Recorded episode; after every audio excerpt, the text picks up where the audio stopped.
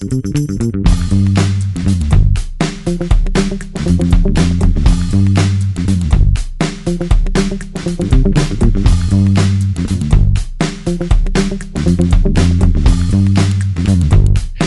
bem-vindo ao Nota 20, programa sobre educação, numa parceria entre a Rádio Observador e a Iniciativa Educação. Estamos de regresso para a segunda série, depois das merecidas férias de verão.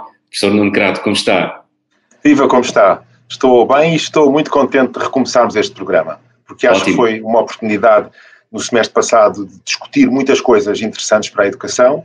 Muitos ouvintes disseram-nos isso e acho que agora vamos continuar este, este ritmo e este, este caminho. Muito Estou bem, não vamos, por isso.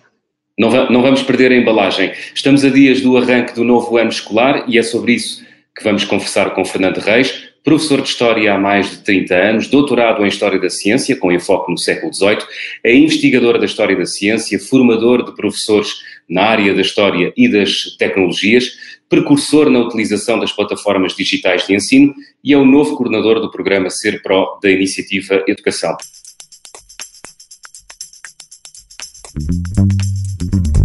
Professor Fernando Reis, bem-vindo e muito obrigado.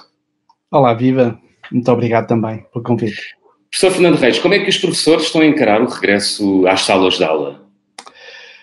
Bem, uh, não, eu tenho que reconhecer que uh, os professores em geral estão, de um modo geral, estão preocupados. É? Estão preocupados, como estão os alunos, como estão os pais, e portanto há uma grande, grande preocupação. Houve a experiência entre maio, uh, março e o fim do ano letivo, que foi totalmente nova para nós todos, quer professores, quer alunos, quer direções das escolas, e neste momento a expectativa é que regressemos ao ensino presencial, que é o que todos desejamos, mas estamos todos com alguma ansiedade e uh, devido à indefinição, alguma indefinição relativamente às condições concretas uh, de, de, trabalho, não é? Embora as escolas estejam a organizar, e estão a organizar-se, a meu ver, bastante bem, uh, a preparar tudo. Neste momento temos as condições já praticamente prontas nas escolas que eu conheço e na minha em particular, mas uh, de facto já tenho alunos a perguntar-me como vai ser neste momento. Isso também é bom. É, dizer, é, há, uma, há, uma, há uma ânsia positiva por regressar à escola.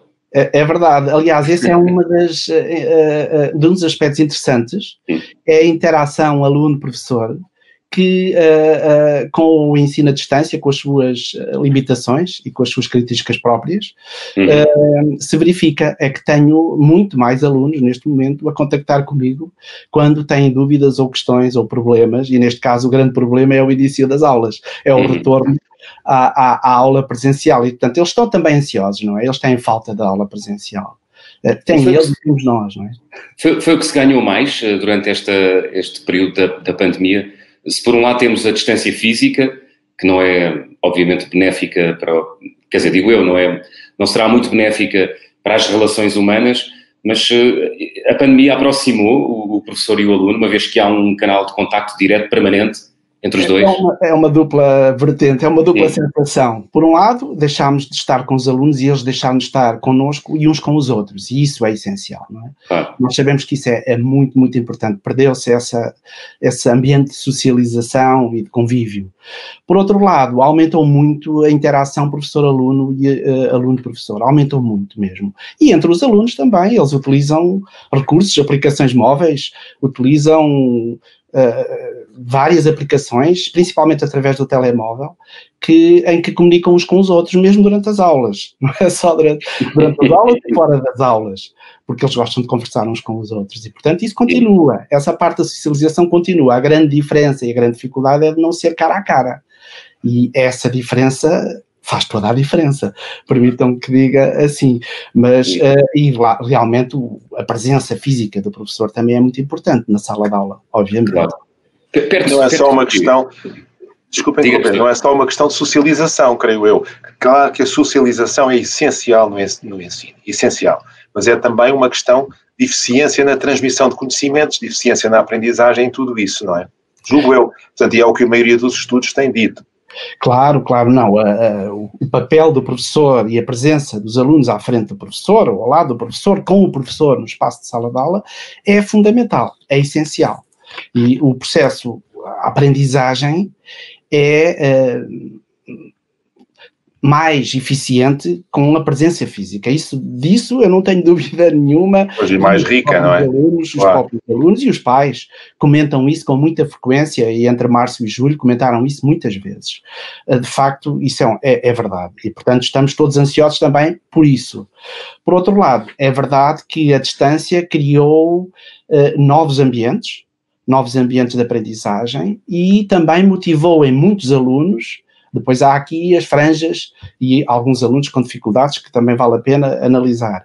Mas criou responsa mais responsabilidade, mais autonomia, uh, na, no processo, na aprendizagem dos alunos e na sua relação com o professor e na sua própria organização do estudo, isso uh, é uma conclusão muito positiva do período em que estivemos à distância. Portanto, houve a maioria dos alunos, não posso dizer todos, isso é impossível, mas a maioria dos alunos ganhou alguma autonomia e aprendeu a organizar melhor o seu estudo. E nesse aspecto, eu considero que foi um ganho é uma parte positiva. Uhum. Perderam-se, perderam-se eh, pelo meio, há alunos que não conseguiram uh, ter essa atitude, esse, esse, tipo de autonomia, organização, motivação, e aqui e ali nós tivemos que contactar diretamente os alunos, mesmo por telefone mesmo por telefone, não só por através dos sistemas de aprendizagem, sejam plataformas, sejam uh, meios de comunicação como o e-mail, mas muitas vezes tínhamos que telefonar, porque houve alunos que se desligaram completamente. E isso é um risco muito grande. E esse é o grande risco no ensino à distância e que difere completamente do presencial. Nós, no presencial, quando vemos um aluno distraído ou desmotivado, chegamos ao pé dele e conversamos com ele e puxamos e, e, e, chamamos a atenção e apoiamos naquilo que vemos quais são as, quando vemos que são as suas dificuldades. Uh, a distância, nem sempre identificamos essas situações e quando elas acontecem, às vezes já passaram algumas aulas e já pois. passaram algumas atividades que não cumpriram. E, e às vezes já é tarde demais, não é? é? Esse é um problema. E houve também um maior envolvimento de muitos pais, não é? Quer dizer, eu acho que é importante isto, eh, esta visão que há franjas, não é? Há alunos que funcionam de uma maneira, há alunos que funcionam de outra. Há uns que ganharam algumas coisas com este tipo de ensino, portanto, ganharam mais autonomia, e há outros que perderam. Portanto, há aqui uh, grandes diferenças. E nos pais também julgo que sim, não é? Também. Houve muitos pais que se envolveram mais, outros não conseguiram. Agora, esta situação é insustentável para sempre, não é? Quer dizer, isto foi um período de transição, esperemos que isto agora corra bem. Sim, sim, sim. Na fase seguinte, é. é? Uh, tal como eu disse há pouco sobre os alunos, que há uma, houve um reforço da interação à distância entre alunos e professores, também aconteceu com os pais. Uh, tivemos muito pa muitos pais a ligarem, principalmente com o diretor de turma. No caso do primeiro ciclo, será com o professor titular propriamente dito. Mas a partir do segundo ciclo e até ao secundário, temos a figura do diretor de turma, que é essencial no contacto com os pais, e aí os diretores de turma são testemunhos de que exemplos concretos da interação enorme que houve dos pais com eles e deles com os pais. Até porque quando não conseguíamos contactar os alunos, os, os tais alunos que uh, não participavam ou que se desligavam ou tendiam a desligar-se, nós ligávamos aos pais ligávamos aos pais e conversávamos com eles e eles explicavam-nos também quais eram muitas vezes as condições. Quando uma família tem dois, três filhos, não é fácil uh, ter todos os seus filhos na escola ao mesmo tempo a participar nas atividades letivas. letivas. E esse era outro foco de preocupação que nós tínhamos e, e tínhamos que ter isso em conta e tínhamos que ter a noção de que as condições não eram as mesmas para todas. Porque não havia logística, não havia meios logísticos para todos, não é? Não, não. Não havia é, computadores para todos, nem tablets, nem dispositivos móveis. Exatamente, exatamente. Uhum. Os pais, por vezes, colocavam-nos situações uh, complexas que nós tínhamos que resolver com estratégias uh, simples, por vezes, uh, como, por exemplo, registar as tarefas no caderno, em papel, papel e lápis, registar as tarefas, fazer os exercícios e tirar fotografias com o telemóvel e enviar. Isso aconteceu muito, em alguns uhum. casos, naqueles alunos que não tinham acesso ao computador por vezes nem sequer durante a aula, não é? Porque havia aulas ao mesmo tempo para dois ou três.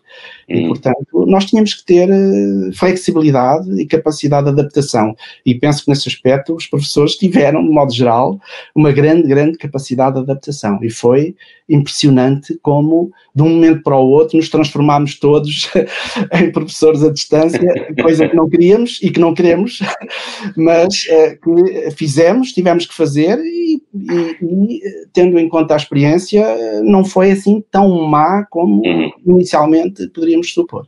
Professor Fernando Reis, diga-me, para já não há indicações de que as escolas uh, possam vir a fechar uh, brevemente. Mas se isso acontecer, esse encerramento será mais fácil, dada a experiência adquirida no último confinamento?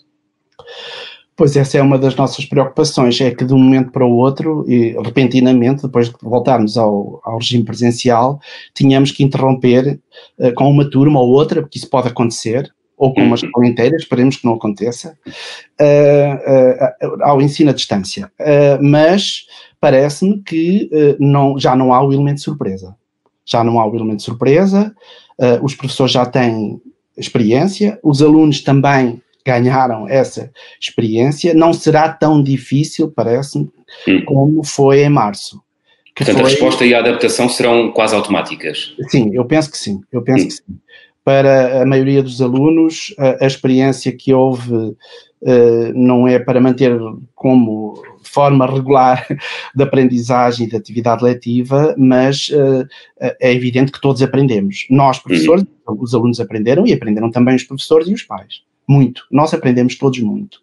E aprendemos uh, em duas vertentes. Uma, uh, a gerir o tempo e as atividades, as tarefas, a distância, sem a presença física. Uh, a outra, a organizar, a planear as tarefas, que é uma, um aspecto essencial nesta modalidade de ensino uh, uh, que nós já fazemos presencialmente, mas, enfim, nós temos sempre que improvisar um pouco nas aulas, não é? Nós preparamos, planeamos, mas depois nas aulas surgem sempre imprevistos. E uh, no caso do ensino à distância, isso também mas, Mas gerem-se mas gerem-se na hora, não é? Quando, quando estamos no ensino presencial, esses imprevistos gerem-se na hora. E no Exato. ensino à distância, demora mais tempo a gerir, não é? É essa a grande diferença. Era exatamente isso que eu ia focar, porque aí uh, temos que prever muito, prever, hum. organizar, antecipar, vamos lá, antecipar. É e os professores daqui para a frente devem estar atentos a quê?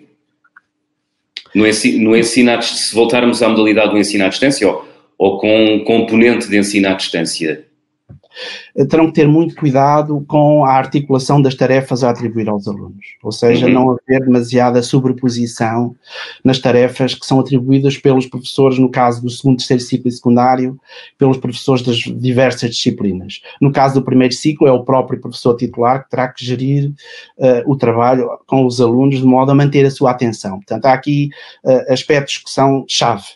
Manter a atenção, manter tarefas regulares uh, com um tempo determinado, ser muito claro, isso é muito importante, ser muito claro naquilo que pretendemos que os alunos façam.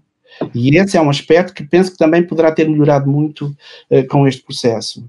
Uh, a, emissão, a, as instruções claras e objetivas sobre aquilo que os alunos devem fazer e o retorno de informação, ou seja, seja em tarefas de, de trabalhos simples, seja em tarefas que também sirvam como avaliação, como instrumento de avaliação, o professor deve sempre que possível e sempre que necessário, a todo momento, dar feedback, dar resposta, uhum. corrigir, chamar a atenção e, portanto, uh, e dar exemplos de respostas corretas e, e, confrontar, no sentido positivo do termo, os alunos com as falhas que se vão identificando. Uhum. O professor Fernando Reis é investigador na história da ciência, é utilizador há muito tempo de plataformas digitais, portanto, conhece-as de trás para a frente e, e de frente para trás, enfim. Esta forma de ensino com recurso a plataformas vai para ficar? Ou, ou, ou estamos só a viver uma experiência passageira? Bem, as plataformas. O que, é que, diz, o que, é que lhe diz, o seu feeling de historiador da ciência? Eu uso plataformas de aprendizagem há cerca de 20 anos uh, uh, uso não em, em, modalidade de ensino à distância. É? Usava uhum. como complemento à atividade letiva normal e como reforço uh, de uh, conteúdos para a aprendizagem, de exploração de, e pesquisa de informação, porque nós temos que dar orientações aos alunos para saberem pesquisar, temos que os ensinar a pesquisar e dar-lhes orientações também claras para isso. Portanto, eu usava muitas plataformas nessa perspectiva. Mas essa perspectiva de complementaridade é muito diferente de uma perspectiva como aquela que utilizámos entre março e julho de ensino à distância. Portanto, eu diria, não é? É, as plataformas vieram para ficar, ou os cursos digitais, eh, de modo geral, vieram para ficar, já eram utilizados em grande escala e em grande medida por muitos professores e por muitos alunos. Agora teremos que ser muito seletivos e saber utilizar esses recursos e essas plataformas. E é nessa gestão da utilização das plataformas que nós temos muito a aprender ainda. Temos muito a aprender mesmo. Porque uhum. as plataformas têm potencialidades incríveis elas permitem-nos fazer muita coisa. E qual é o, o, grande erro em que muitas de nós caímos, e eu próprio reconheço por vezes, é querermos fazer demasiadas coisas ao mesmo tempo. Ou seja, dar, não só dar demasiadas tarefas, mas também colocar demasiados recursos, uh, tudo ao mesmo tempo, de uma forma que os alunos não se, por vezes não conseguem uh, uh, identificar e distinguir o que é mais importante e o que é menos importante, o que é complementar e o que é essencial. E esse aspecto é muito importante. Isto é, isto é, muito curioso para quem assistiu e quem participou, como nós, numa série de programas em que trouxemos especialistas da área da psicologia e de outras áreas a falar sobre, sobre estes temas e que disseram essencialmente o que o nosso convidado hoje está a dizer, hum. uma perspectiva teórica. É muito interessante agora ouvir um professor que está no terreno a explicar que exatamente é essa a sua preocupação, que é o que se faz ser bem feito, não ser muito, não é a quantidade que interessa, é sim a qualidade e que cada coisa tem uma função determinada. Eu também, a mim também, também me parece que daqui a alguns tempos, vamos pôr um ano, dois anos, enfim, as coisas, quando as coisas estabilizarem, esperemos que estabilizem muito antes disso, mas todo este choque seja uh, absorvido, que estes meios digitais vão ser muito úteis. E nós vamos começar a saber distinguir melhor como é que os pomos ao serviço dos objetivos que temos. Porque ter objetivos é fundamental do ensino. Quer dizer, o objetivo do ensino não é entreter na sala de aula os alunos. O objetivo é torná-los melhores, dar-lhes formação, dar-lhes conhecimentos. E para isso, se tivermos isso tudo bem claro na cabeça, julgo que conseguimos aproveitar bem as plataformas digitais num caso, o ensino presencial noutro. Em, em cada caso, vão ter as suas qualidades e as suas funções, julgo eu. Que é que, não sei o que é que o nosso convidado pensa disto também, porque ele está, ele está lá, ele está a falar. Pois, está a trabalhar. Eu tenho alunos Fernando, eu, eu pedia, pedia-lhe era que fosse muito breve, porque temos, estamos mesmo a, na reta final do nosso programa e eu ainda tenho aqui uma pergunta para si. Mas eh, diga, diga, responda. Uh, sim, é essencial. Para já uh, há um aspecto fundamental com que as escolas estão muito preocupadas uh, neste momento, que é a seleção da melhor plataforma de aprendizagem. Há hum. várias plataformas de aprendizagem e muitas vezes as escolas usam uma, duas, três, quatro plataformas. E isso é um problema, porque os alunos entram na disciplina A na plataforma A, entram na disciplina B na plataforma B, na disciplina C na plataforma C. E isso tem que ser resolvido. Uh, neste caso, nós na, na, na, minha escola estamos prestes a decidir por uma plataforma para que haja depois um mesmo ambiente de aprendizagem para todos quando a plataforma é utilizada, independentemente de ser uh, com ensino presencial ou em complementaridade ou a distância. E, portanto, isso é muito importante. Uh, a gestão dos recursos é outro é outra aspecto essencial, porque há uma tendência, ou durante muitos anos houve, penso que agora estamos melhor, de colocar, de utilizar as plataformas de aprendizagem como um repositório de recursos. E isso não é indicado, não é aconselhável. E hum. é uma coisa, é um aspecto contra o qual eu luto, entre aspas, no bom sentido, há muitos anos. Uhum. Professor uh, Fernando Reis, saberá melhor do que eu que o tempo é um tirano e, portanto, mandem nós. Uh, tenho uma última pergunta, pedi-lhe uma resposta muito breve, de 20, 30 segundos. Uh, os últimos meses mudaram-no como professor? Uh, sim, uh, tenho que reconhecer que sim.